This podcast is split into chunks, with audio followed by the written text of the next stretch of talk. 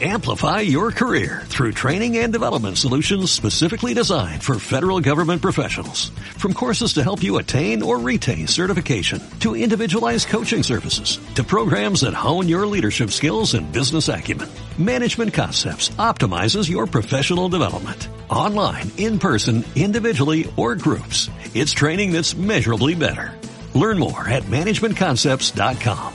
That's managementconcepts.com.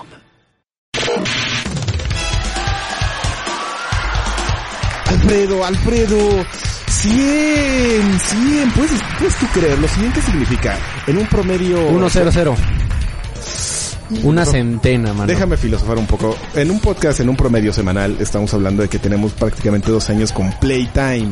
Wow. Playtime, el podcast de videojuegos en México, de esta página que es Presestar, la página Más morrocotuda del internet. Exactamente. Y es una ocasión muy especial para mí, para llegar al podcast número 100. Y Alfred, Alfredito está aquí conmigo y no hay nadie más, todavía. Digo, la verdad es que extraño en este momento a Amenaza, a Palacios, a Draven, pero la cuestión es que, que Alfredo solamente esté aquí conmigo es porque, bueno, pues con él empezamos Playtime y, bueno, todos los demás se fueron incorporando. Hace ya algunos ayeres. Algunos ayeres, pues te digo, son prácticamente dos años desde que empezamos con Playtime. Nosotros todavía tenemos un poco más tiempo grabando otros podcasts, pero digamos que aquí con, con ustedes, con este concepto que les hemos presentado, más de dos años, 100. Se dice fácil, mano. Sí, no, bueno, podemos empezar aquí Ah, con, el, con el cliché. con la clichepedia y, y- y soltarnos. Pero bueno, como yo les estuve explicando, digo, primero sé que muchos de ustedes estaban desesperados por escuchar esta emisión. Yo les expliqué que iba a ser algo especial. De repente siento que muchos eh, se confundieron y, y pensaron que Íbamos a correr a alguien. o que íbamos a tener una gran producción y lo que sea. No, o sea, es un podcast, seguimos con nuestro nuestra programación, digamos, habitual, pero en este momento quise platicar con alguien especial, especial, pero para mí, o sea, no sé para ustedes si lo sea, pero para mí lo es. Pues si son de la generación de antaño y de la pues el inicio del mundo editorial de videojuegos en México, definitivamente sí deben de saber quién Bás- es. Básicamente por eso, porque digo, la verdad es que, por ejemplo, le, le agradezco a, a Rui Choconosle, quien de repente pues este me dice, ¿no? Ay, que Karki es el gurú de los videojuegos en México. Yo no sé este si lo haga nada más porque pues quiere que, que se le olvide que me debe dinero o, Yo le debía dinero. o porque no quiere que le regrese, que no le pida los juegos que tiene prestados. Se le agradece, pero Ah, se quedó con un Madden. Ah, no, te voy, no, yo le tengo una lista que te. Pero ese no es el punto, amigo. El punto es que, eh, sí, o sea, gracias, ¿no? Yo, la verdad es que no, no me gusta, este, Los guayabazos. sí, decir que lo soy. Pero pues vamos a platicar con alguien que realmente, o sea, sí, tomándolo estrictamente, quien empezó, en realidad, quien creó los conceptos de, del mundo de los medios de comunicación de videojuegos En México. que es- este podcast es una vertiente de tanto, ¿no? Pues hay revistas, hay páginas web, eh, prácticamente en todo estamos aquí en, en Playtime, pero pues hubo alguien quien, quien inició todo esto. ¿Y lo vamos a entrevistar? Vamos a, no lo vamos a entrevistar, vamos a platicar. Ah, bueno, va a ser más casual el asunto. Así es. Muy bien. Después de una introducción tan larga, ustedes este, seguro ya adivinaron con quién estamos hablando. De- por ahí debe haber un despistado o alguien muy joven que no sepa de, de quién estamos hablando, pero está, en, en verdad, o sea, es- honestamente es para mí un, un placer que esté aquí conmigo. ¿Te da un placer? Me da un placer que esté conmigo. Gus Rodríguez, ¿qué tal? Ya estamos aquí. Karki, estás igualito, maestro. O sea, Fíjate que me dijeron, ahora en el pasado de tres vi a una persona de relaciones públicas que me dijo lo mismo. Yo, y ahora que he estado viendo algunas fotos, sí, estoy un poco más gordo, no sé, pero ¿tú cómo ves? estás un poquito más chonchito, más este, más repuesto. Es, es lo que me Sí, gusta que. Pero ya hace, hace muchos años, ya no podemos decir cuántos. No, sí, podemos decir, son 18 años, casi 19. No, No 18 empezamos. años, no, más bien son casi 17 años, este, son 17 años, casi 18 que empezamos. Y de hecho, como les comentaba al principio, para mí es bien interesante porque, bueno, pues estamos ahorita transmitiendo un mensaje de videojuegos a través de, de internet en un, en un archivo de audio que ustedes están escuchando, pero bueno, hace 17 años pues no era tan fácil hablar de videojuegos. La cuestión de los medios, no siquiera había medios especializados en videojuegos. Y la persona que, eh, que tengo el gusto que esté aquí junto a mí pues fue la que inició todo. A ver, tú, tú eres, tú fuiste consumidor de Club Nintendo desde cuándo? Desde el número uno. Sí, definitivamente fue algo que impactó mucho mi decisión de qué me iba yo a dedicar en el futuro y Ay, no. no, no, yo, yo, yo sí me acuerdo mucho de el evento de lanzamiento del Nintendo 64 Ajá. donde estaba el conejo jugando y con Bowser. Me acuerdo que al final te subiste de- a dar autógrafos y pues yo estaba ahí en la, la niña. Yo quiero mi revista autografiada por Gustavo. O sea, quiere decir que tú como desde los 5 años compra- eh, compraste Club Nintendo. ¿Cuántos años tienes, Alfredito? Tengo 24. 24. O sea, tú casi casi aprendiste a leer con Club Nintendo. No, no, ya, ya estaba, ya tenías que... 8 o Sí, 9 ya, años, ya- ¿no? ya tenía, pero definitivamente sí. Me las echaba todas, una y otra vez. Oye, pues vamos, a- mira, es una cosa que, una cosa que yo he platicado en el blog, bueno, no la he platicado, la he escrito, pero y también sé que seguramente es una historia que has contado varias veces, pero ¿cómo fue el, el génesis? Andamos un poco poet- poetas. ¿Cómo, cómo fue el, el- el principio de la de, los medios de, de videojuegos? Porque en realidad no inició con Club Nintendo, la cuestión de las publicaciones, sobre todo en las que tú estuviste involucrado. Pues fíjate que eh, antes de Club Nintendo, eh, no sé si ya lo hayas comentado, teníamos un boletín que era el boletín El Mundo de Nintendo para una tienda, una tienda total y absolutamente solitaria que estaba ahí eh, frente al Hotel de México, hoy World Trade Center. Y allí eh, empezamos a hacer publicidad, pero queríamos algo más que publicidad porque tanto Pepe Sierra como yo nos encantaban los videojuegos, entonces queríamos tener un lugar donde puda- pues, realmente nosotros como videojugadores pudiéramos llegar y jugar como publicistas.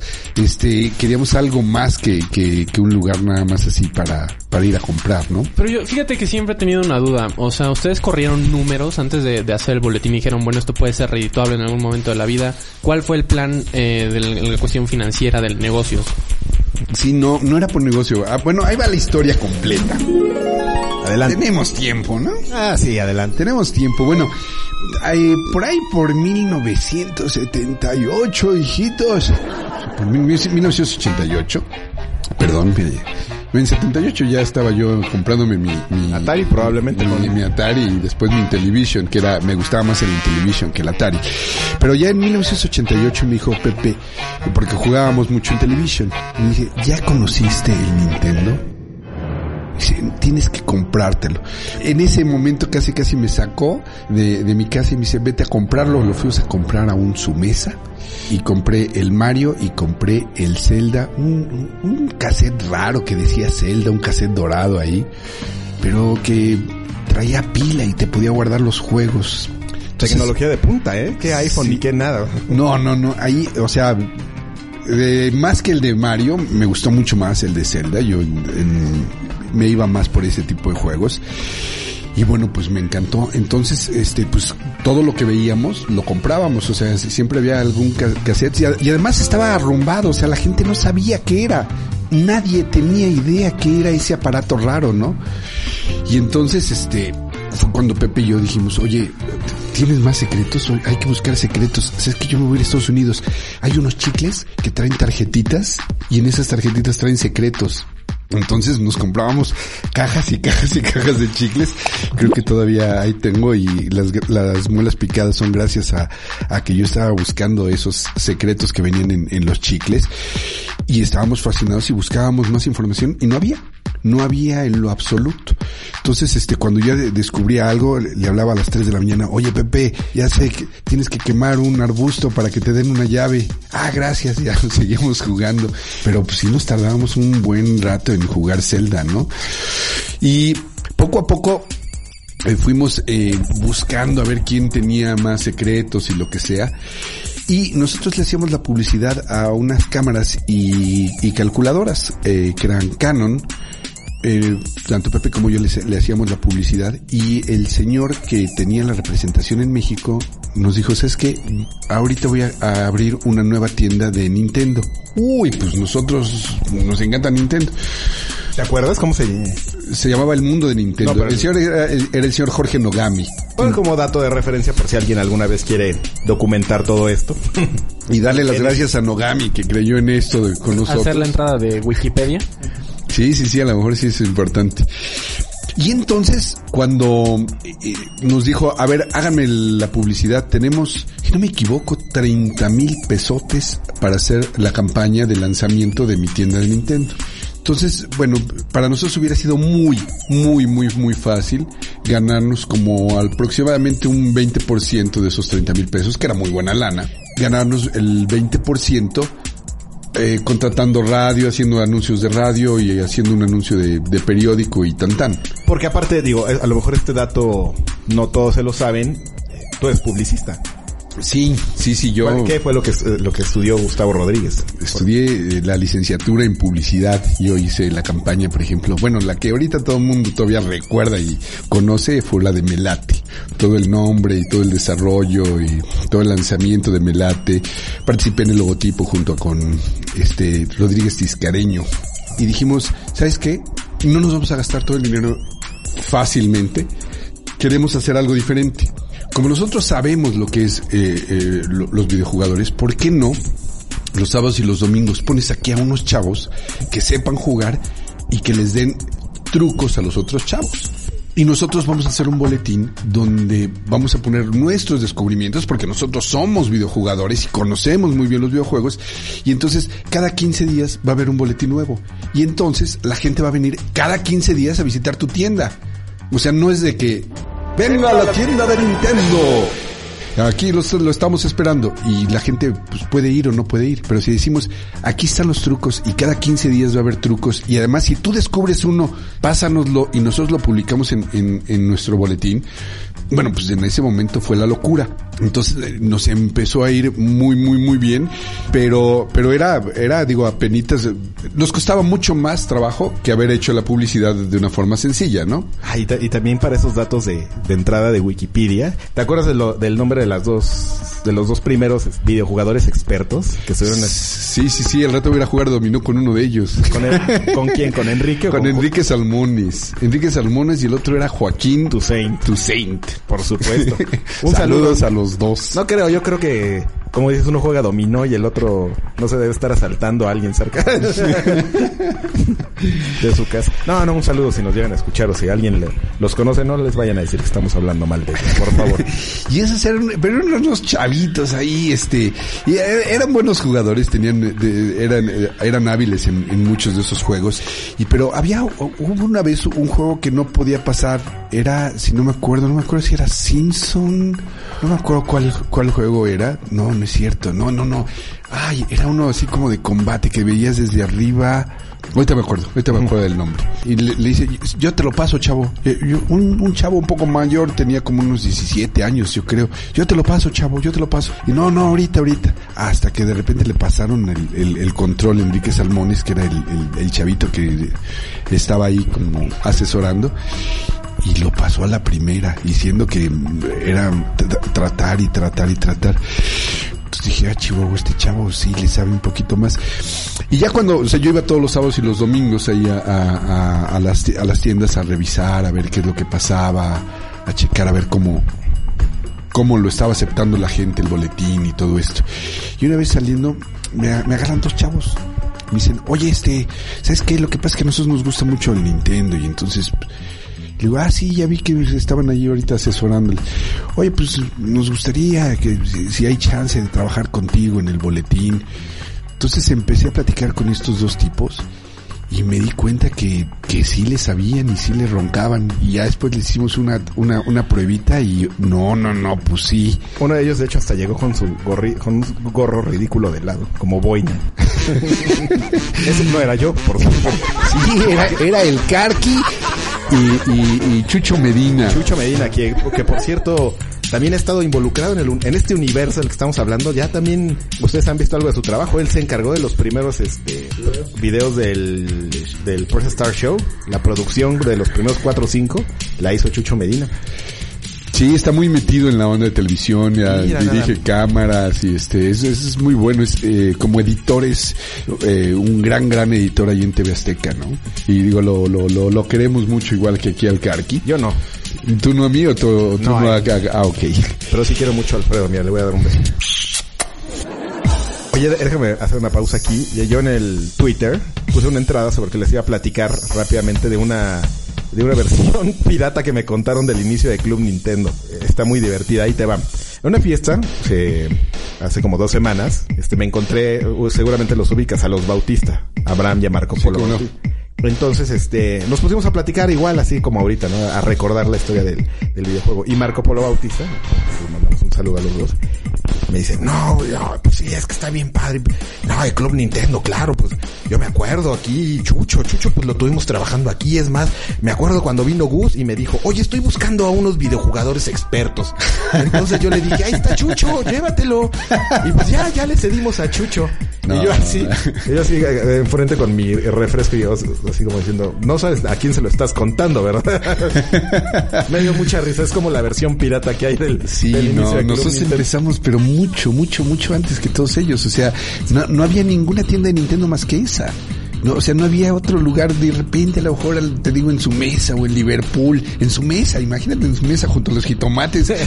Estaban los, los En el videocas- sardinero. los- y ahí estaban los, los cassettes, ahí era el de los pocos lugares y nadie tenía idea de, de cómo asesorarte de qué, qué videojuego eh, sí o no. Entonces, eh, la gente empezó a ir mucho a esas tiendas porque se daba cuenta que ahí podía saber realmente cuál era un buen juego y cuál no era, ¿no? Entonces de repente eh, eh, la señora le iba y le compraba un cassette al niño porque, ay, este se ve bonito. Y este tenía una portada bonita y la verdad era una porquería. Y dice, señora, no se lo lleve, ¿no? O sea, en, en el mismo boletín decíamos, no, yo creo que más le conviene a su hijo este otro, ¿no? Así, mira ese, ese, ese juego de portada espantosa, Mega Man. Ah, le hicieron con crayolas, de estar bien gacho.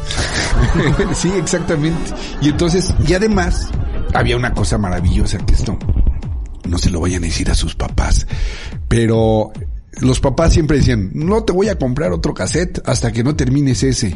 Y pues los chavos no podían terminar los juegos, ¿no? O sea, había juegos en aquel entonces muy difíciles, ¿no? Entonces nosotros les dábamos los tips para poder terminar el juego. Entonces, papá, ya terminé, cobra y cómprame otro. Entonces, eso realmente hizo que la tienda creciera mucho. Fue un hitazo. Y por ahí del, del, del 4 o 5 se me ocurrió escribirle a los productores de, de videojuegos que yo veía en las cajas que traían ahí las direcciones, pero era por correo, o sea, en aquel entonces, de veras, créanme, no había internet. Nadie tenía una dirección electrónica. Eh, Imagínense así que llega el holocausto zombie y se acaba el agua, la electricidad. O sea, más o menos es lo mismo hace 18 años. Exactamente. Entonces, el Pony Express. empezábamos a escribirles y, bueno, el, el teléfono sí existía, no el celular, pero el teléfono sí.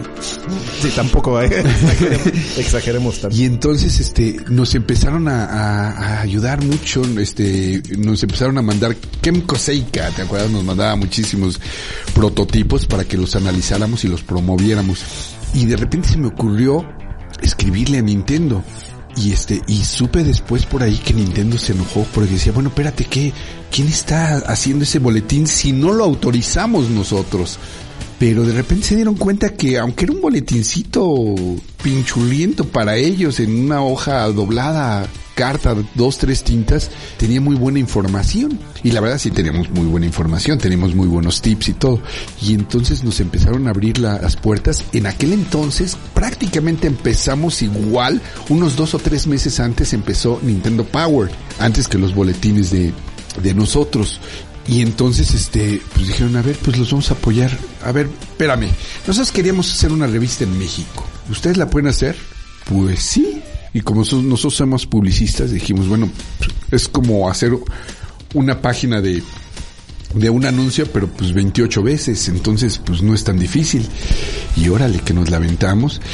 Estuvimos compitiendo contra un cuate que venía de Chile, un, un- un gran este editor de revistas y todo, él, con toda la experiencia en revistas y le ganamos. En aquel entonces ya había entrado la, a, digamos que, a, a la escena el señor Terujide Kikuchi o, o, o fue después de eso. Fue exactamente cuando Porque eso estaba... es como esa parte que, digo, como tú bien lo mencionas, fue cuando Chucho y yo empezamos a apoyar en el boletín, pero pues recuerdo muy bien que todas esas negociaciones las hicieron y no nos contaron. O sea, a nosotros nos contaron ya cuando ya estuvo. O sea, fue como un proyecto muy secreto, pero esa como esa parte no me queda muy bien claro y bueno. Sí, Kikuchi, Kikuchi fue precisamente cuando nosotros nos acercamos a Nintendo. Nintendo, en lugar de respondernos a nosotros, habló con su representante en México que estaba surgiendo. Y era eh, Seito, todavía ni siquiera era Itochu. Era Seito, que después fue Ito Chu. Y entonces ahí el, el señor Terujide Kikuchi era el, el, director general y él fue el que se acercó a nosotros casi, casi como que por orden y por sugerencia de, de Nintendo Power.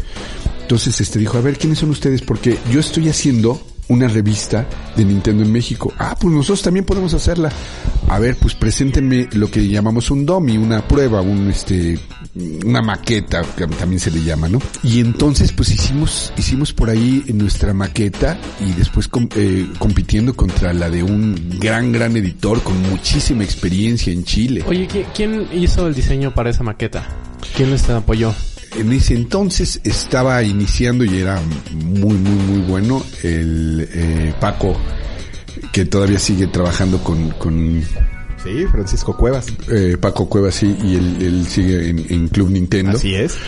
Y este, y estaba... Tres, tres kilos de cabello menos, pero ahí sí. estaba el señor Scutia, que es, lo, lo estábamos sacando del kinder. Sí. A quien le mandamos saludos donde quiera que esté. A, a donde quiera que esté allá arriba, ¿verdad? Sí, así es. Y este, pues básicamente él, él era el que dirigía la, toda la revista Francisco Cuevas, también un apasionado, eh, no tan jugador, pero sí con una con una cultura gráfica sobre el videojuego muy muy gruesa, ¿no?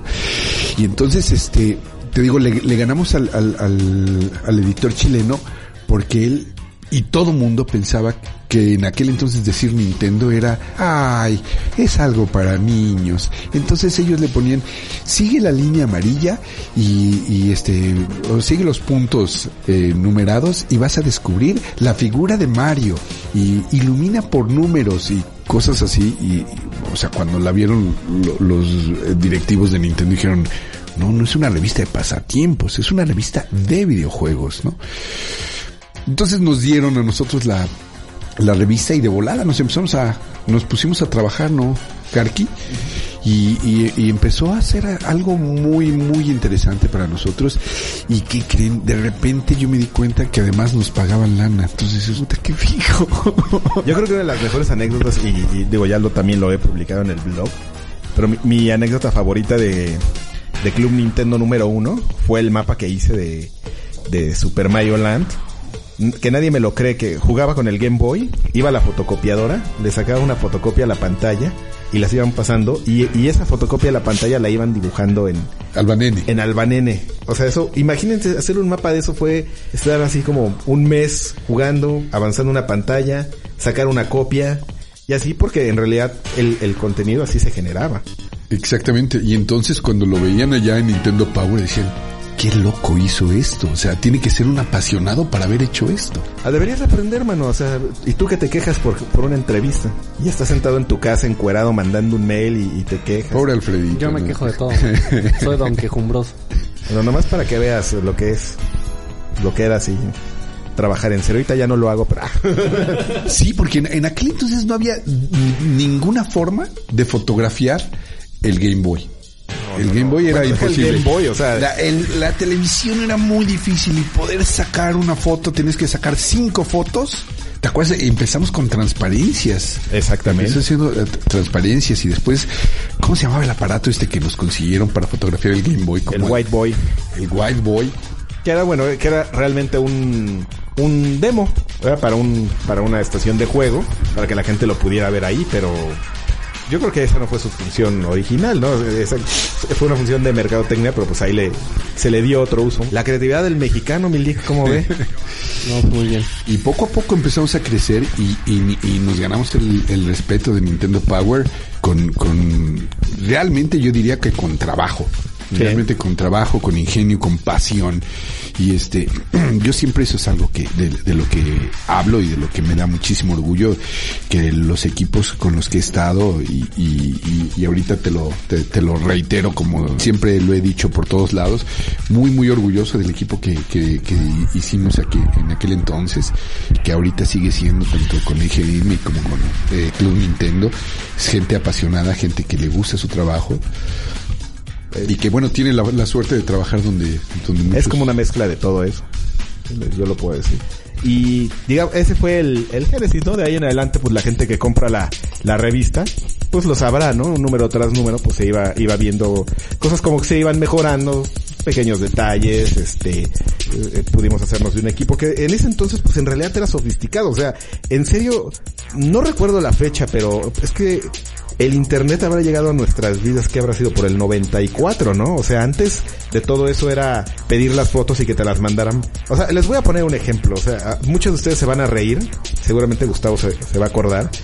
O sea, cuando tú hablabas por teléfono con un, con un relacionista de una compañía y le decías, oye, ya me enteré de alguna forma que ustedes van a sacar tal juego, ¿no? ¿Qué onda? No, pues sabes qué, que sí. Sí, te voy a mandar unas fotos.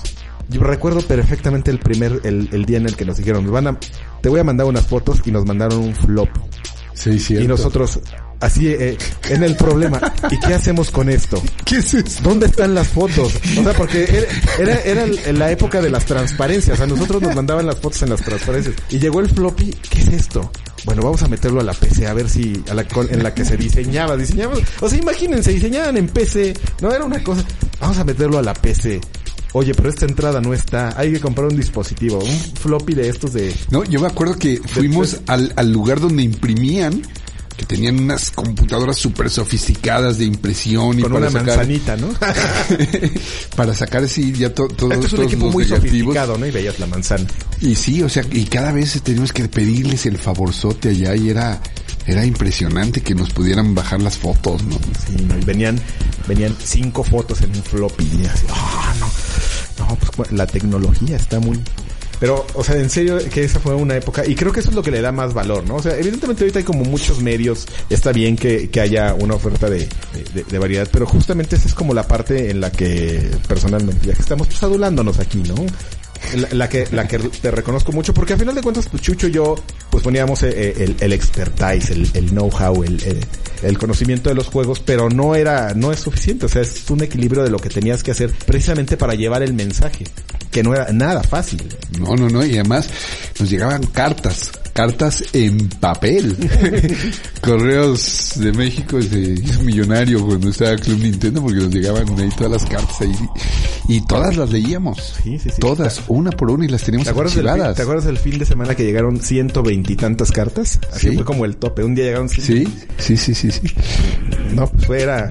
¿Y llegó, llegó alguna tuya, Club Nintendo Alfredito? Sí, fue publicada y de hecho editada por Densho. Por... Ah, es cierto, la de las pizzas, ya me acordé. Exactamente. Pero sí, no, y fue, ya fue por correo. Me acuerdo que me fui a la oficina de mi madre, porque pues obviamente yo no tenía computadora y desde ahí lo envié. No, de verdad es que... No, deja, déjame contar otra cosa, ¿no? Porque eh, se la pasaban todo el día. Tenían eh, ellos en, en, las oficinas que tenemos allá en, las calles de Sevilla, que fue donde empezamos, tenían eh, y, y, Chucho Medina su, su salita, un sillonzote ahí, y su televisión, y ellos mismos ahí poco a poco se fueron poniendo sus, uh, su segundo Nintendo y otro monitor y este y su, sus carpetas donde tenían toda la información. Y era un lugar así como que muy rico para trabajar, por supuesto. Y se la pasaban trabajando todo el día, ¿no? Pero cuando les tocaba la hora de la comida, se iban a las maquinitas a jugar.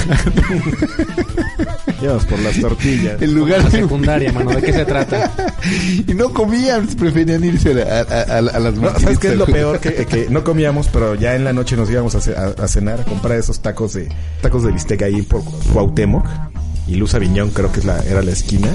Y era así comer un kilo de carne porque traías el hambre todo el día. Entonces, pues así las fotos de, de la obesidad de Chucho y, y mía, pues era obligatorio. Oye, a ver, hablamos ya de, de del origen del de Club, inicio de Club Nintendo. Entonces toda esta cuestión de, de, de Club Nintendo evolucionó también en un momento, pero no se pudo, no se pudo llamar Club Nintendo por un factor que ahorita vamos a hablar, que fue, digamos, Club Nintendo TV. O, como la gente lo recordará, Nintendo Manía. Que eso, que eso ya creo que ya le tocó a más. Ya a, a las personas que nos escuchan, a los podescuchas, Nintendo Manía. Creo que eso es, sí es como más, más de, de, de nuestra era. Sí, y, y, digo, además, ahora sí que con el YouTube, ahí de repente te le pones Nintendo Manía y te encuentras cosas muy curiosas. ¿no? Lo que pasa es que no hay mucho, ¿no? Yo, yo me acuerdo que yo tenía un video de, de, del programa número uno. Nadie tiene el programa número uno. Yo recuerdo que lo tenía, pero no sé. A lo mejor Chucho lo, lo tiene, pero seguramente... ¿Sabes quién casi seguro que lo tiene? ¿Quién? Maggie Heggie. Le voy a hablar porque ella creo que tenía todos. Déjame hablarle. Y por ahí me han dicho dos o tres chavos que los que lo tienen. ¿Por qué? Igual si lo tienen por ahí algún algún loco coleccionista de estos este Sí, que lo suba a YouTube y que, sí, que, y que nos avise, ¿no? y Porque que sí- comparte y que deje aquí un, un mensaje en el post. A ver, eh, cuéntanos esa historia rápidamente, porque aparte está bien, también tiene un par de anécdotas chistosas, porque en realidad tú no debiste haber estado en, en Nintendo Manía, ¿no? Es- estrictamente hab- hablando. Sí, sí, sí.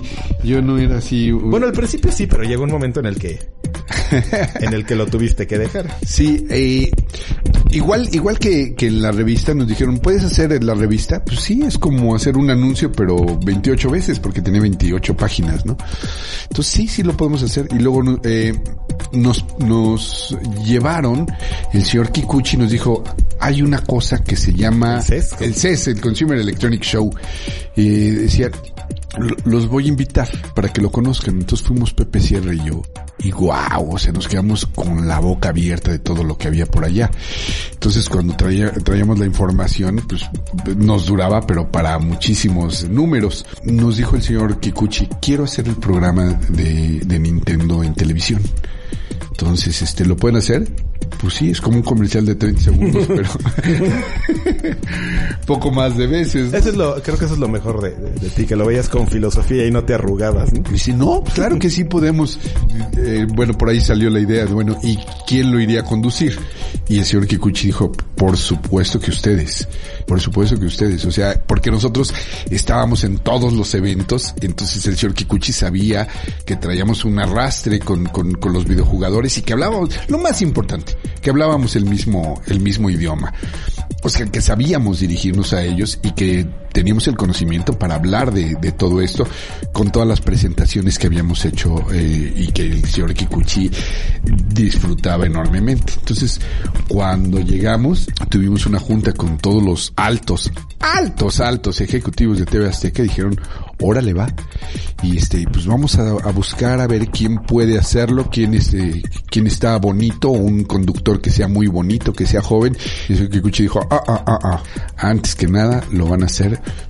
estos muchachos, Pepe Sierra y Gus Rodríguez. Finalmente, este, no sé exactamente por qué, pero Pepe ya no lo hizo, este, y me quedé yo haciéndolo y lo, eh, estábamos buscando por ahí algunos, este, este, eso, muchos lo saben, pero hay, hay bastantes que todavía me he dado cuenta que no lo saben. Estuvimos haciendo un casting con chavitos videojugadores para tener, digamos, la parte de, de- de experiencia que era yo y la parte muy chavito que, que era el que podía estar cuestionando, el que podría estar con la jiribilla de, de- del videojugador. Y entonces hicimos por ahí un casting y este, realmente sin mucha eh, predilección, sin, sin mucha ventaja, eh, ¿cómo se dice? Nepotista, se quedó mi hijo, que fue con quien hice el, el- el- el programa que era, eh, le puse Javier porque bueno, es- ese es su, se- su segundo nombre, pero pues no, ni modo de ser Gustavo Rodríguez y Gustavo Rodríguez. Además, usted lo ha visto en cápsulas de Televisa Deportes ahí ocasionalmente, ¿no? Sí, sí, sí. Sí, él está ahí, eh, este, estuvo, estuvo un buen rato en televisión. Oye, pero sí fue mano negra. Fíjate que no, o sea, puede parecer que sí, puede parecer que sí porque, bueno, pues obviamente lo, lo, lo, lo llamamos cuando se hizo el casting, pero cuando había que hablar de videojuegos, pues él, la verdad, los jugaba al mismo tiempo que Karki y que, y que Chucho. Y e- ellos tenían los videojuegos antes que cualquier otro, otro videojugador. A veces más porque se los llevaba el fin de semana. Iba- ellos iban y haciendo, Chucho y yo por acá jugando algo. ¿Y aquí están jugando tal cosa? Y ya de repente, de repente, oye, se fue a- sin decir nada, ¿verdad? No. Ah, ya se llevó un juego y así. Ibas a la librería, ya, no, ya se llevó el Star Fox. O sea, ¿cómo me acuerdo de eso? A Gust- Gustavo recordará esas visitas sabatinas a su casa. Así. Se trajo el Star Fox tu hijo y lo No, vamos a usar para... y sí se lo llevaba a mi hijo, pero también yo, yo era cuando más podía yo jugar, porque obviamente estábamos muy pendientes de Club Nintendo, pero también teníamos que atender a la, la agencia de publicidad. Y por ejemplo, voy a decir algo que también creo que voy a lavar mi alma un poquito el día de hoy. Cuando se lanzó el juego de Chávez, que bueno, el juego, el juego de Chávez tiene su historia porque fue hecho para México y estuvimos nosotros revisando todo el material, todos los textos, todo lo que aparecía en, en ese videojuego, nosotros lo, lo, revisamos, ¿no? Hasta eso también estuviste involucrado en la creación de videojuegos en una área, digamos que... Sí, en el desarrollo de, de, de algunos juegos y, y, sobre todo la, la tropicalización de, de, algunos, ¿no? Ok. Y entonces mi hijo eh, más chico, que es Eduardo, Lalo, era pero verdaderamente buenísimo para el de Chávez. Y cuando lanzamos el juego de Chávez, que vino Chávez a la presentación, pues no había nadie mejor que mi hijo porque llevaba tres semanas jugándolo. Y, y con los ojos cerrados podía deshacer a quien sea, ¿no? Y entonces, aunque te, te, escogieras al lugar número 25, que tenía muy poca energía, muy poca ex experiencia, y jugabas contra el número uno, mi hijo Lalo le ganaba. Entonces es de, aviéntate un round con, con este chavito. Si le ganas, te damos una camiseta o algo así. Y pues obviamente nadie, nadie, nadie le pudo ganar. Pero que tenía en ese entonces como nueve, diez años, mi hijo. Imagínate un poquito un, menos. Un mocosito de nueve, diez años jugando y, y, y llegaban otros cuates acá super expertos y todo y nomás no podían ganarle, ¿no? Expertos en Street Fighter y en Mortal Kombat, pero este era un juego diferente y nadie podía ganarle. Y entonces este llega Chávez y llega con su hijo, el que ahora pelea y está pero durísimo, que es eh, Julio Chico, ¿no? Julio Junior. Y entonces este llegó y dice, "Ah, pues ¿sabes qué? Va, va a jugar nuestro experto contra contra el experto de contra el hijo de Julio." Y, y, y, en el escenario jugaron los dos, pelearon los dos. Le digo a mi hijo, hijo, por favor, déjate ganar. Con lágrimas en los ojos, él no entendía por qué se tenía que dejar ganar. y se dejó ganar por Julio César. Pero él realmente, o sea, le puso una tranquila y eh, él, él escogió a Gus Rodríguez, porque era el, el, era el segundo peleador y el primero era Julio César Chávez. Y bueno, le dio muchísimo chance y este, ya que estaba a punto de ganarle, eh, Lalo se dejó ganar y, y, y, ganó este Julio Junior, ¿no? Pero realmente, y esto que todo mundo lo, lo, lo sepa, realmente ganó mi hijo. Me, me, estoy tratando de acordar del segundo juego que fue traducido por Club Nintendo, fue el 64, ¿te acuerdas cómo se llama? Bueno, en lo que tratas de recordar, Shadow, no. en, lo que, en lo que te acuerdas, yo te voy a decir que el otro día jugué este en Xbox Live con tu, con Lalo. ¿Ah, sí? Y, pero es bien chistoso porque es cuando te das cuenta que pues ya estás viejo, mano. Porque yo me acuerdo de, de Lalo exactamente como decías, así, chiquito, lacra, ladilla, porque es, es, tu hijo y lo que sea, pero tienes que aceptar que, que no era... Saludos, hijo. Que no era una, un angelito, pero yo en serio lo recordaba así y, y, y nos entramos a jugar Crackdown. Y para mí fue una impresión este, cuando me dijo, ¿qué onda, güey? ¿Cómo estás? Oye, vete para allá, ¿no? Mátalos de la triada y ahorita yo me quedo por acá. Te dijo güey para regañarlo. No, me dijo cosas peores, pero... No, estás bien, güey, no... Tú no has jugado, ¿verdad? No, no, no estás viendo que estoy empezando. En serio, no. Es un mal... Es un desgraciado con el sniper en Halo 3, tu hijo, ¿no? Es una cosa... Eh, este, terrible, ¿no? O sea, te asomas. Tú has jugado con él. Ya sabes ¿Ah, sí? de quién es. No es que no voy a decir su gamer tag porque no estoy autorizado, pero ya sabes de quién estamos hablando, ¿verdad? Sí, señor. Sí, es muy bueno. Es un desgraciado tu hijo en Halo 3. sí, sí, sí, le, le, le, encanta, todavía le encanta. Bueno, pues él fue el que ganó en el, en el juego de Chávez y él era el, el, que todo el mundo retó cuando, cuando lanzamos a Chávez. Oye, bueno, eh, precisamente habla, hablabas de Chávez.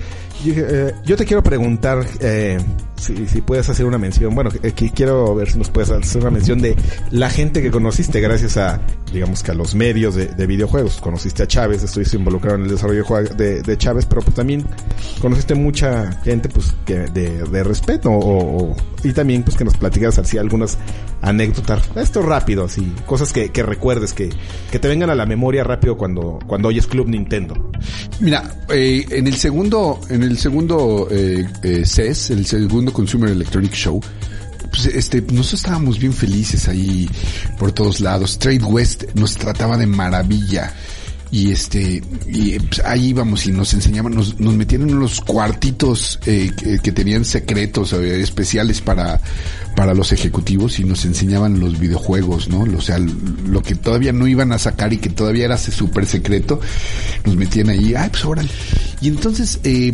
finalmente conocimos a la gente de Nintendo Power eh, que era, eh, ¿te acuerdas de Leslie? Leslie Swan, Gail Tilden. Y Gail Tilden. Y entonces, este, ahí cuando, cuando la conocimos, ay, pues mucho gusto. Ay, ¿sabes qué? Aquí ahorita va a venir Shigeru Miyamoto. Este, ¿sí sabes quién es? Sí. Este, ¿lo quieres conocer? Porque ahorita es la siguiente cita que nosotros tenemos. Sí, por favor. Y conocimos a Miyamoto, estoy hablando de 1993, 94, no sé. Yo me acuerdo perfectamente de ese momento cuando Gus me dice, vamos a entrevistar a Shigeru Miyamoto. Y yo estaba, o sea, yo no sabía ni qué onda. Yo, me, yo estaba jugando otra cosa ahí, no sé, que te gusta un contra, o sea, probando un contra. Y yo, ah, ah, pues bien, pues los espero a la salida. Yo aquí me quedo, yo voy a ver los juegos. No, estás fascinado jugando tantos juegos que Porque- nadie conocía. Sí, o sea, genuinamente era una etapa, un, un momento en el que ibas a- al CES y no sabías nada. O sea, no es como ahora, pues que se liquea la información, vas al, al E3 y ya todo lo viste, no hay nada que nada nuevo y lo nuevo no te emociona. O sea, en ese momento era entrar Sí. al piso y todo esto es nuevo para ti y tienes el, el, el deber de jugarlo porque tienes que escribir de él. Y, y fotografiarlo, ¿te acuerdas que nos llevábamos unos conos que los poníamos directo, eh, la, la parte ancha del cono la poníamos en la pantalla y la parte angosta en la cámara y a fotografiarlo Para para, que que, no- se metiera la luz, los reflejos. El charolazo. Sí, o sea, y, y teníamos que llevar una escalerita y, o sea, era... Y la evolución de eso, la evolución de eso, ¿te acuerdas? Fue llevar unos cables y desarmarle su stand a la, a la gente del, del consumo electrónico para que nos dejaran grabar directamente. Algunos se volvían locos y decían que no, otros decían, sí, sí, para que tengas mejor calidad y, y puedas sacar Porque mejor gra- se calidad. grababa por- tanto para la revista como para el programa. Ah, es, eso fue lo que nos abrió también las puertas, claro, claro. Sí, no, y, y este, bueno, ahí también conocí a Alexei Pashitnov, el creador de Tetris, y estaba ahí, o sea, abandonado y nosotros Ya para salió de la era- cárcel ya, ¿verdad? Sí. Lo metieron en la cárcel en una... Estaban protestando contra Putin y lo metieron a la cárcel. No sé si sigue ahí o ya salió, pero pues... eh, tiene todo el dinero del mundo, entonces yo creo Sí, que ya sí, está fuera. Y bueno, pues, ahí co- co- conocimos a, a- a Miyamoto y este, y fue muy chistoso porque eh, déjenme decirles que además yo tengo una afición que es eh, coleccionar Mickey Mouse.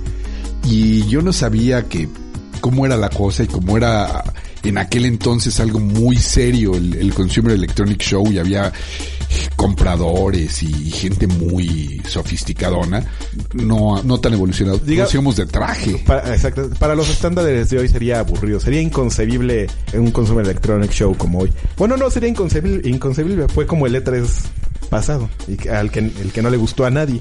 Sí, sí, sí. ¿Te acuerdas que te dije a ti que era... Que yo lo sentí, que fue como un flashback para mí, o sea, el, el E3 pasado. Bueno, Pero pues entonces, en ese entonces yo fui de, iba de traje y cuando llegué traía una corbata de Mickey Mouse casi idéntica a la que traía Miyamoto. Entonces ahí hicimos clic, los dos. Ah, ¿te gusta Mickey Mouse? Sí, a ti también, sí. Y empezamos a cotorrear. Además de todo lo que teníamos de, de videojuegos que nos, nos atendió bastante, bastante bien. El señor habla muy poco inglés, pero habla. Pero no le gusta hablarlo. Y a ninguna, entre- a, a prácticamente ninguna revista se lo da tan fácil a una entrevista en inglés. Y en aquel entonces estuvo platicando con nosotros maravilloso. Y este, Eso, de hecho es algo que, que nadie sabe. O sea, la gente cree que Shigeru Miyamoto nomás no habla in- inglés. Pero sí, eso es algo que, que yo sabía porque tú me habías contado. Sí. O sea, que de toda la vida él, él ha hablado inglés, pero Y él adora las cosas mayas. Entonces, este, y bueno, nos fuimos enterando.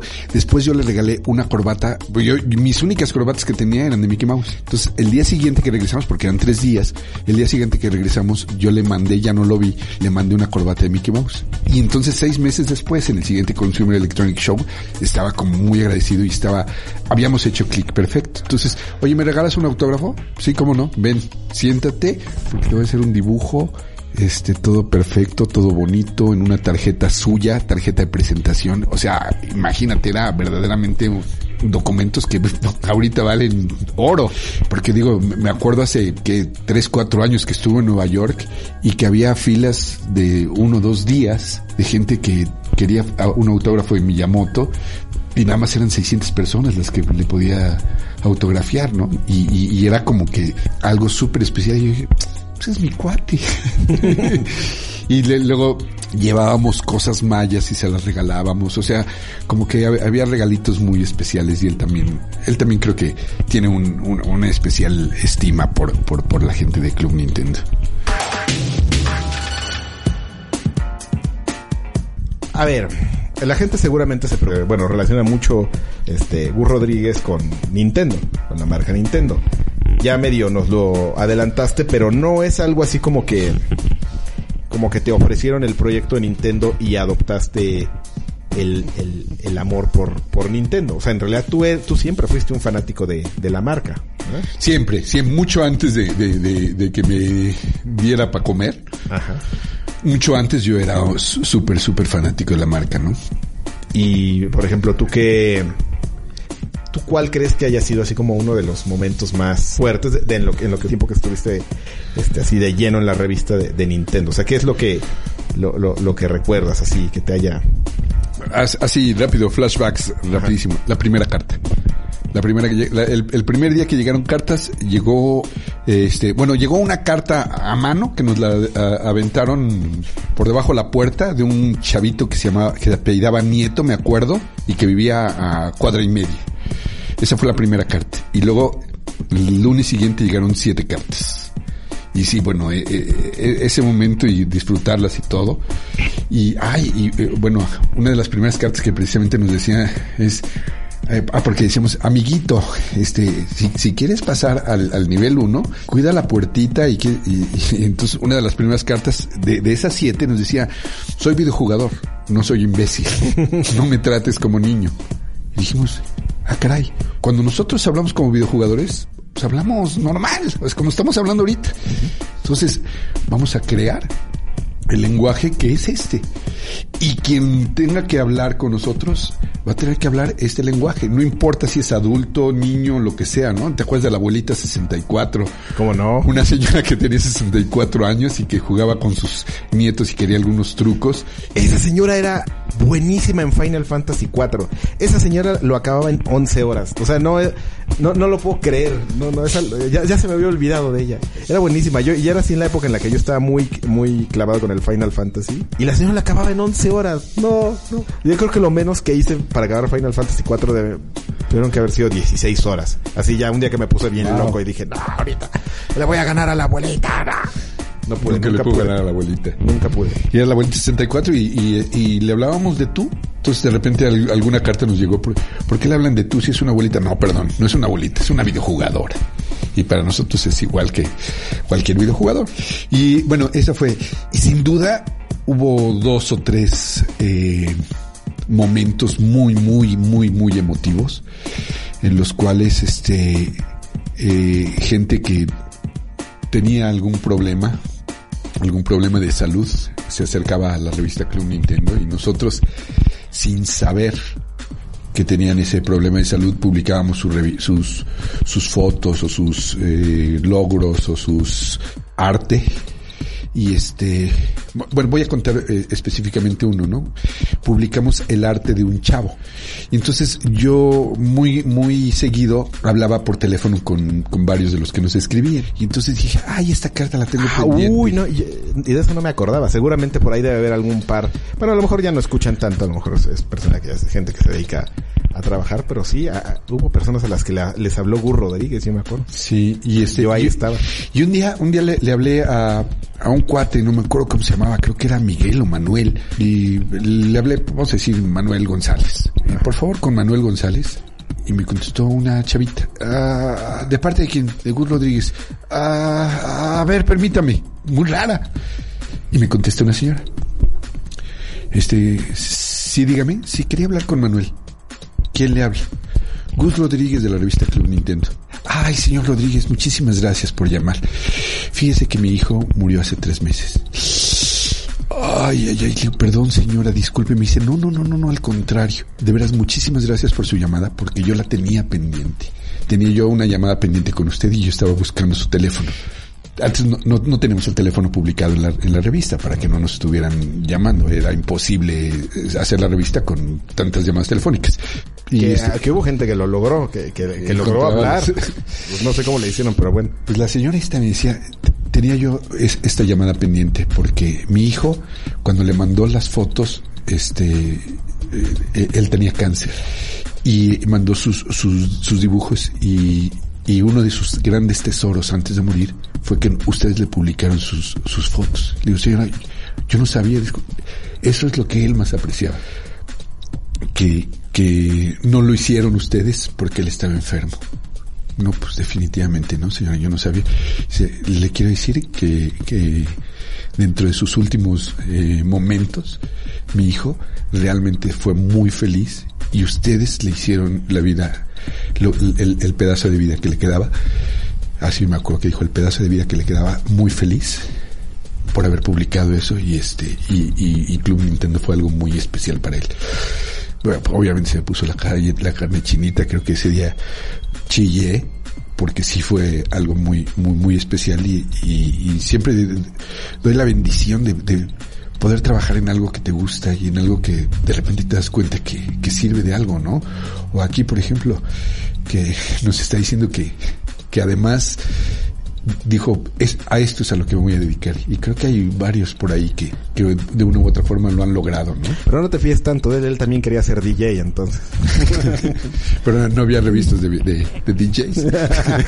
Ah, Ahí está tu respuesta, mano. Ya no le busques. No, y, y ta- también hubo otro, otro, otro caso por ahí y, y ese con un final mucho más feliz. DJ.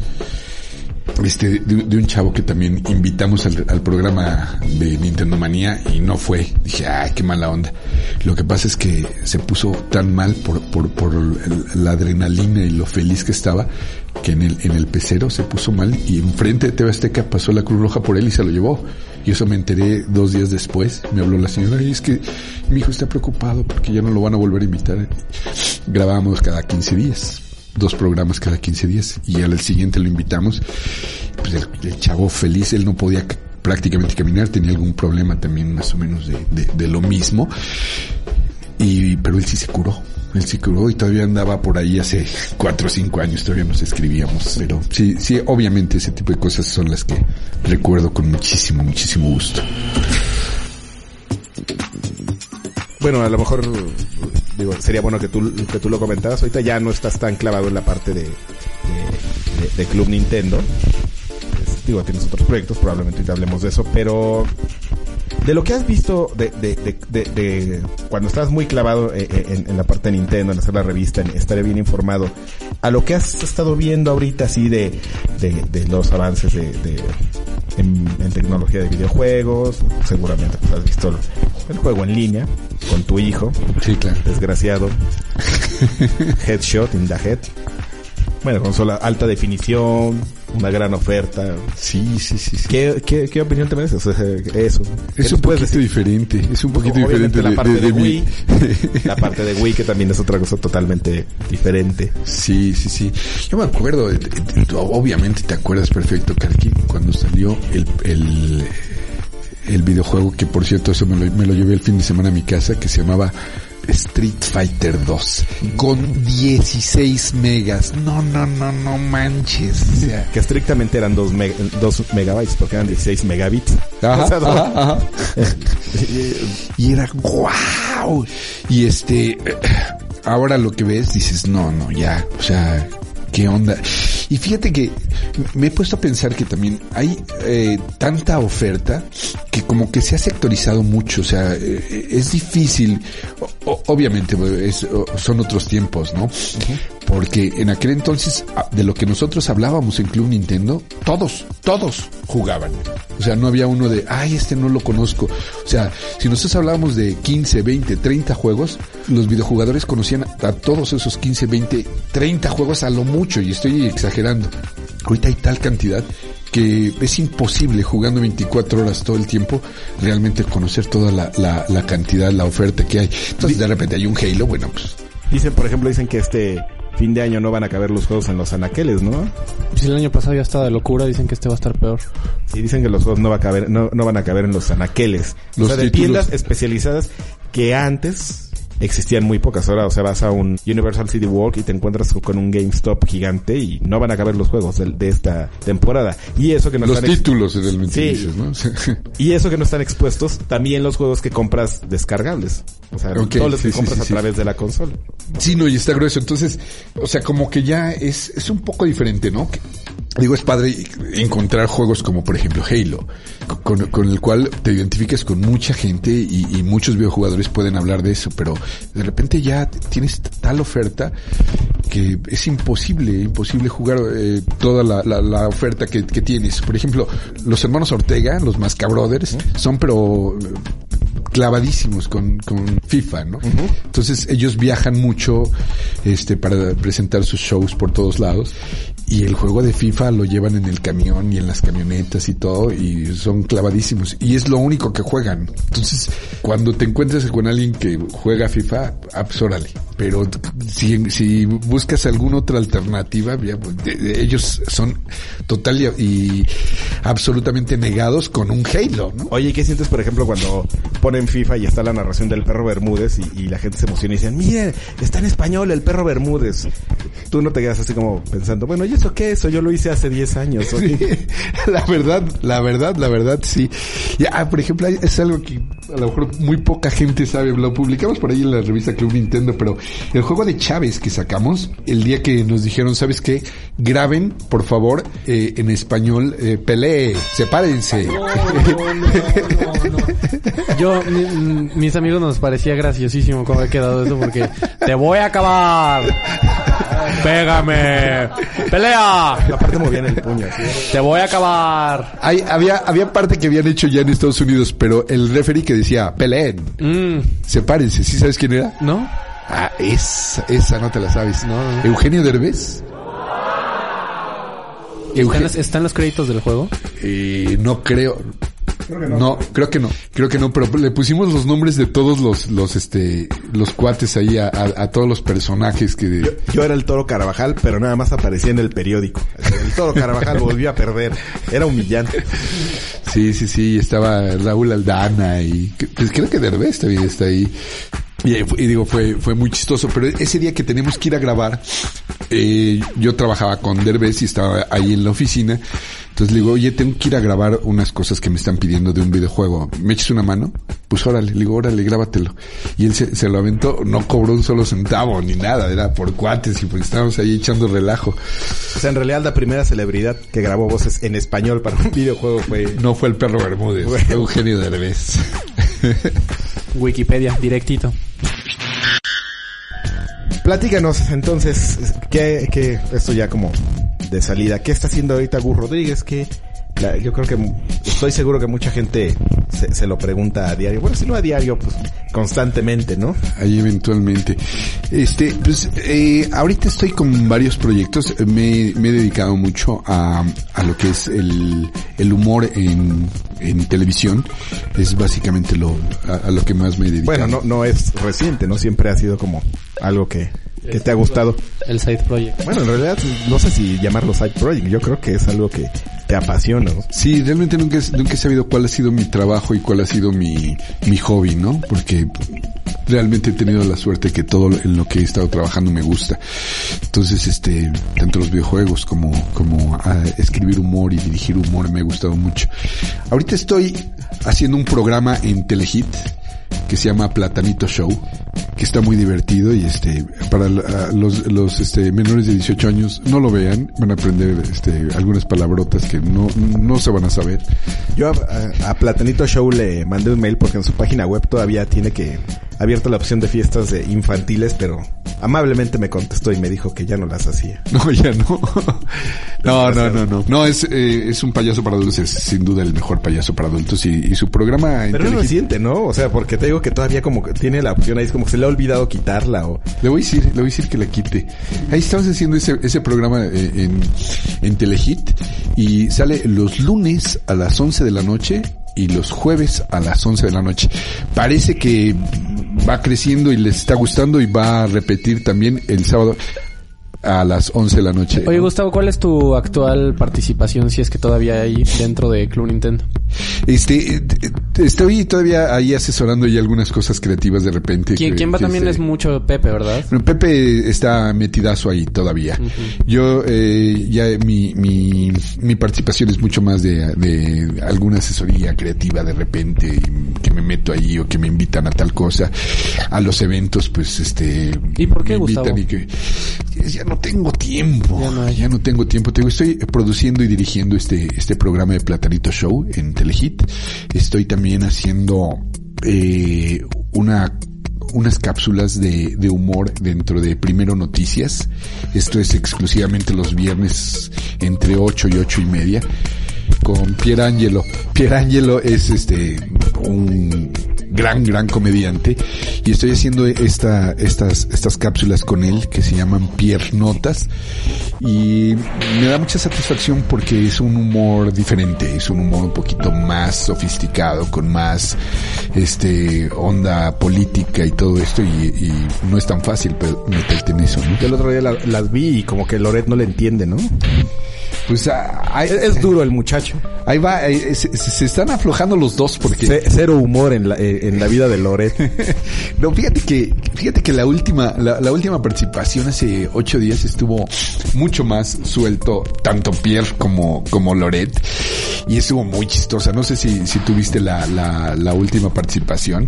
No, la última no, la habré visto hace como 15 días. ¿Viste mejor? De hecho no sabía que... Ah, bueno, ok. ahorita lo, lo supe el día que hablamos, pero antes de eso yo no sabía que estuvo como Ah, raro la, la relación. Sí, no, eh, fue, fue de un, eh, la, la, la de la semana pasada fue la de Maussan.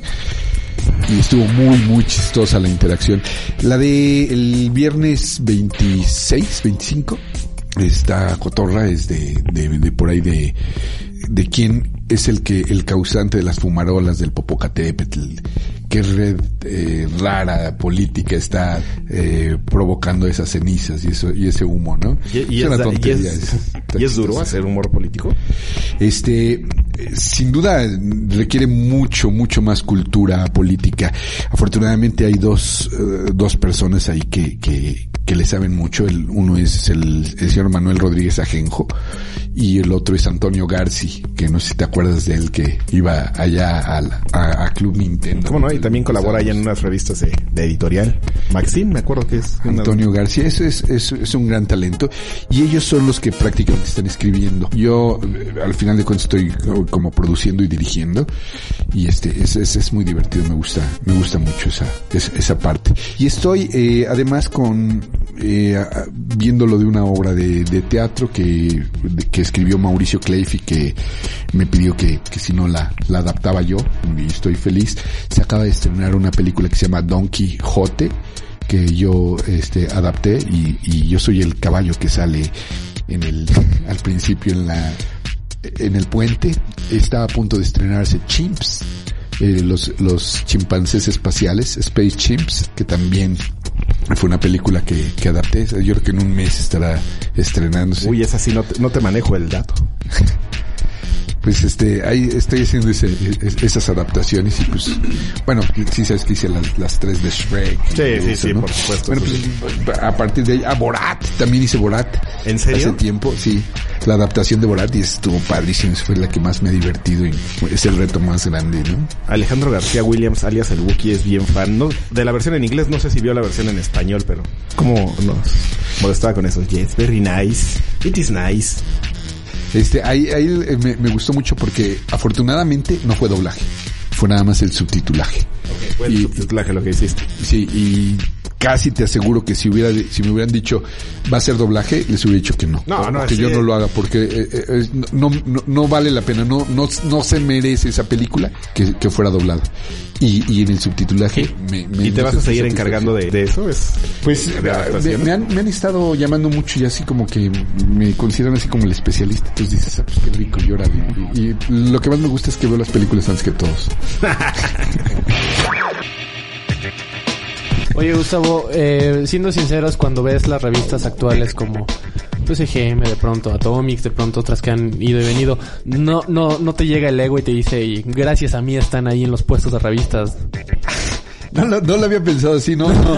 El ego no. malas ideas aquí. El, el- el ego no, o sea, sí viene la lloranza. orgullo, el orgullo. La, la es, lo que lloranza. te- es lo que te decir, no es una cuestión de ego, o sea, en realidad debe ser una cuestión de, de orgullo. O sea, nadie, yo no creo que nadie, honestamente, y no es porque esté aquí Gus, eh, podría negar, o sea, la influencia que, que tuvo Club Nintendo justamente pues, para el lanzamiento de todos los, los proyectos. Y, o sea, fue, fueron cosas que, que, que se hicieron, o sea, us- ustedes lo, lo oyeron, lo platicamos, que se hicieron y que se están retomando ahorita y o sea, no, no podría haber nadie que, que, que diga yo fui el primero en hacer determinada cosa que no fuera Gus Rodríguez. O sea, Gus Rodríguez lo hizo primero, como ese capítulo de Los Simpsons, de, South Park, donde dice Los Simpsons lo hicieron primero. Gus Rodríguez lo hizo todo primero. No, pues la verdad, la verdad, digo, cuando, cuando lo veo, este, me asusta tanta, tanta, tanta información que dices, es que, no, no, no te alcanza la vida para, para poder devorarte toda esta información, ¿no? Y este, cuando salió Game Pro, que En nos quiso hacer, eh, que nos quiso hacer la, la, la, la, la competencia, eh, muy mal traducido, muy mal adaptado, o sea, por, por gente que no era videojugadora, dices, es que maestro, si no eres videojugador, no, no, no te metas a esto, ¿no? O sea, no puedes hacerlo. Si no eres fanático de, de Borat, no puedes traducir Borat. Entonces, igual, si, si no eres fanático de videojuegos, no puedes traducirlo. Entonces, si es no, no va, y de repente te das cuenta que empiezan a crecer y que hay ofertas de, ya de, de, comunicación, y no nada más hablamos de revistas, y ahora todas las páginas que hay de- de- en, en internet, oficiales, no oficiales, blogs, o sea, wow, verdaderamente me asusta, ¿no? Y yo decía, en mis tiempos era más fácil, mijito. 26 Mira. anuncios y vámonos. sí. Y cuando llegamos a 96 páginas, ¿te acuerdas, Karki? 96 La primera- páginas. Sí, como no, la revista de Donkey Kong Country. Exactamente. 96 páginas. Uy, qué fea portada. Y Lomo, ¿cuál? La de Donkey Kong Country. Estás pero No, orate. hombre, y era, eh, en 3D, wow. A mí no me gustó esa portada. Estás pero bien, güey. no, no. Bueno, ok, después discutiré contigo.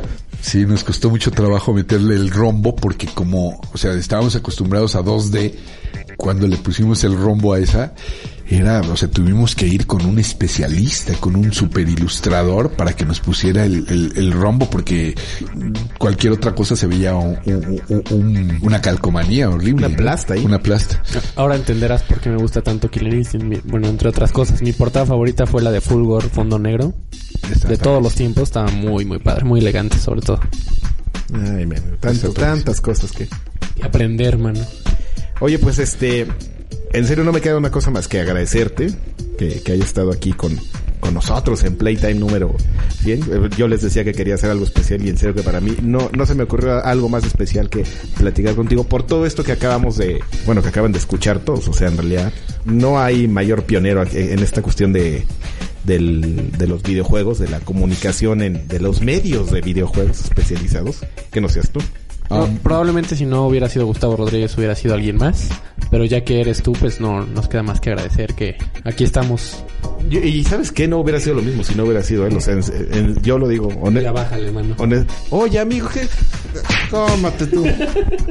No, es, Es que estoy- yo, estoy yo- yo bien creo honesto, que, ¿eh? no, muchísimas gracias, gracias. Y yo creo que gracias a Dios se conjuntaron varias cosas y hasta cierto punto y sin modestia, sin hablar de modestia, estoy de acuerdo contigo y no porque me considere un genio en lo absoluto, no, no, no, sino porque creo que se conjuntaron varias cosas. Que yo estudié publicidad y sabía hacer este anuncios, que en un momento eh, conocí a Karki y a, y a Chucho que eh, el, el cuate que quería hacer publicidad puso una tienda de Nintendo, que a mí me apasionaban los videojuegos. No hay negocio- negocio sin suerte. Era, era por todos lados. O sea, estuvo a punto de salir la misma revista hecha por un chileno que iba a ser una revista de pasatiempos y poco a poco lo hubiera ido corrigiendo, pero no era videojugador. A él le hubiera valido gorro entrevistar a Shigeru Miyamoto o quedarse en su, en su escritorio a, hacer otro crucigrama. ¿Me explico? Entonces, esa parte la siento muy afortunada, pero, o sea, me siento como un vehículo para poder, para haberlo logrado. No de que, claro, soy el genio. No. O sea, porque yo video, o sea, yo no soy un gran videojugador. O sea, hay, hay videojuegos donde sí era yo invencible y aquí el Karki sí sabe que hay- había juegos yo invencibles, pero había otros que Street Fighter sí me ponían unas arrastradas, ¿no? Pero sí me gustaban mucho los videojuegos y sí me encantaba jugar y, y estar con ellos y que me explicaran, a ver, espérate, espérate, en F0, ¿cómo le hiciste? ¿Por qué le hiciste? Y encontrábamos cosas maravillosas, ¿no? Grandes anécdotas, definitivamente. Oye, invítenme otra vez, ¿no? No, pero, pero por su, no, y- pero por supuesto iba a decir que, que igual Daniel, pero no, ¿verdad? Ese, ese, ese tipo que... Es a todo dar, mano, cuando está de buenas. Oye, no, seguramente lo, lo vamos a hacer. Y, oye, pues muchísimas gracias de nueva cuenta. Este fue, fue un placer, me dio un placer. ¿A ti? También, mano, caray. Muchas gracias por haberme invitado y Gustavo, ya sabes. No, pues muchísimas gracias, gracias, gracias por la invitación, Karki. Este, y pues creo que nada más me queda decir, eh, estamos en contacto. No, ¿por qué? ok, ok, bueno, ahí nos seguimos viendo, güey.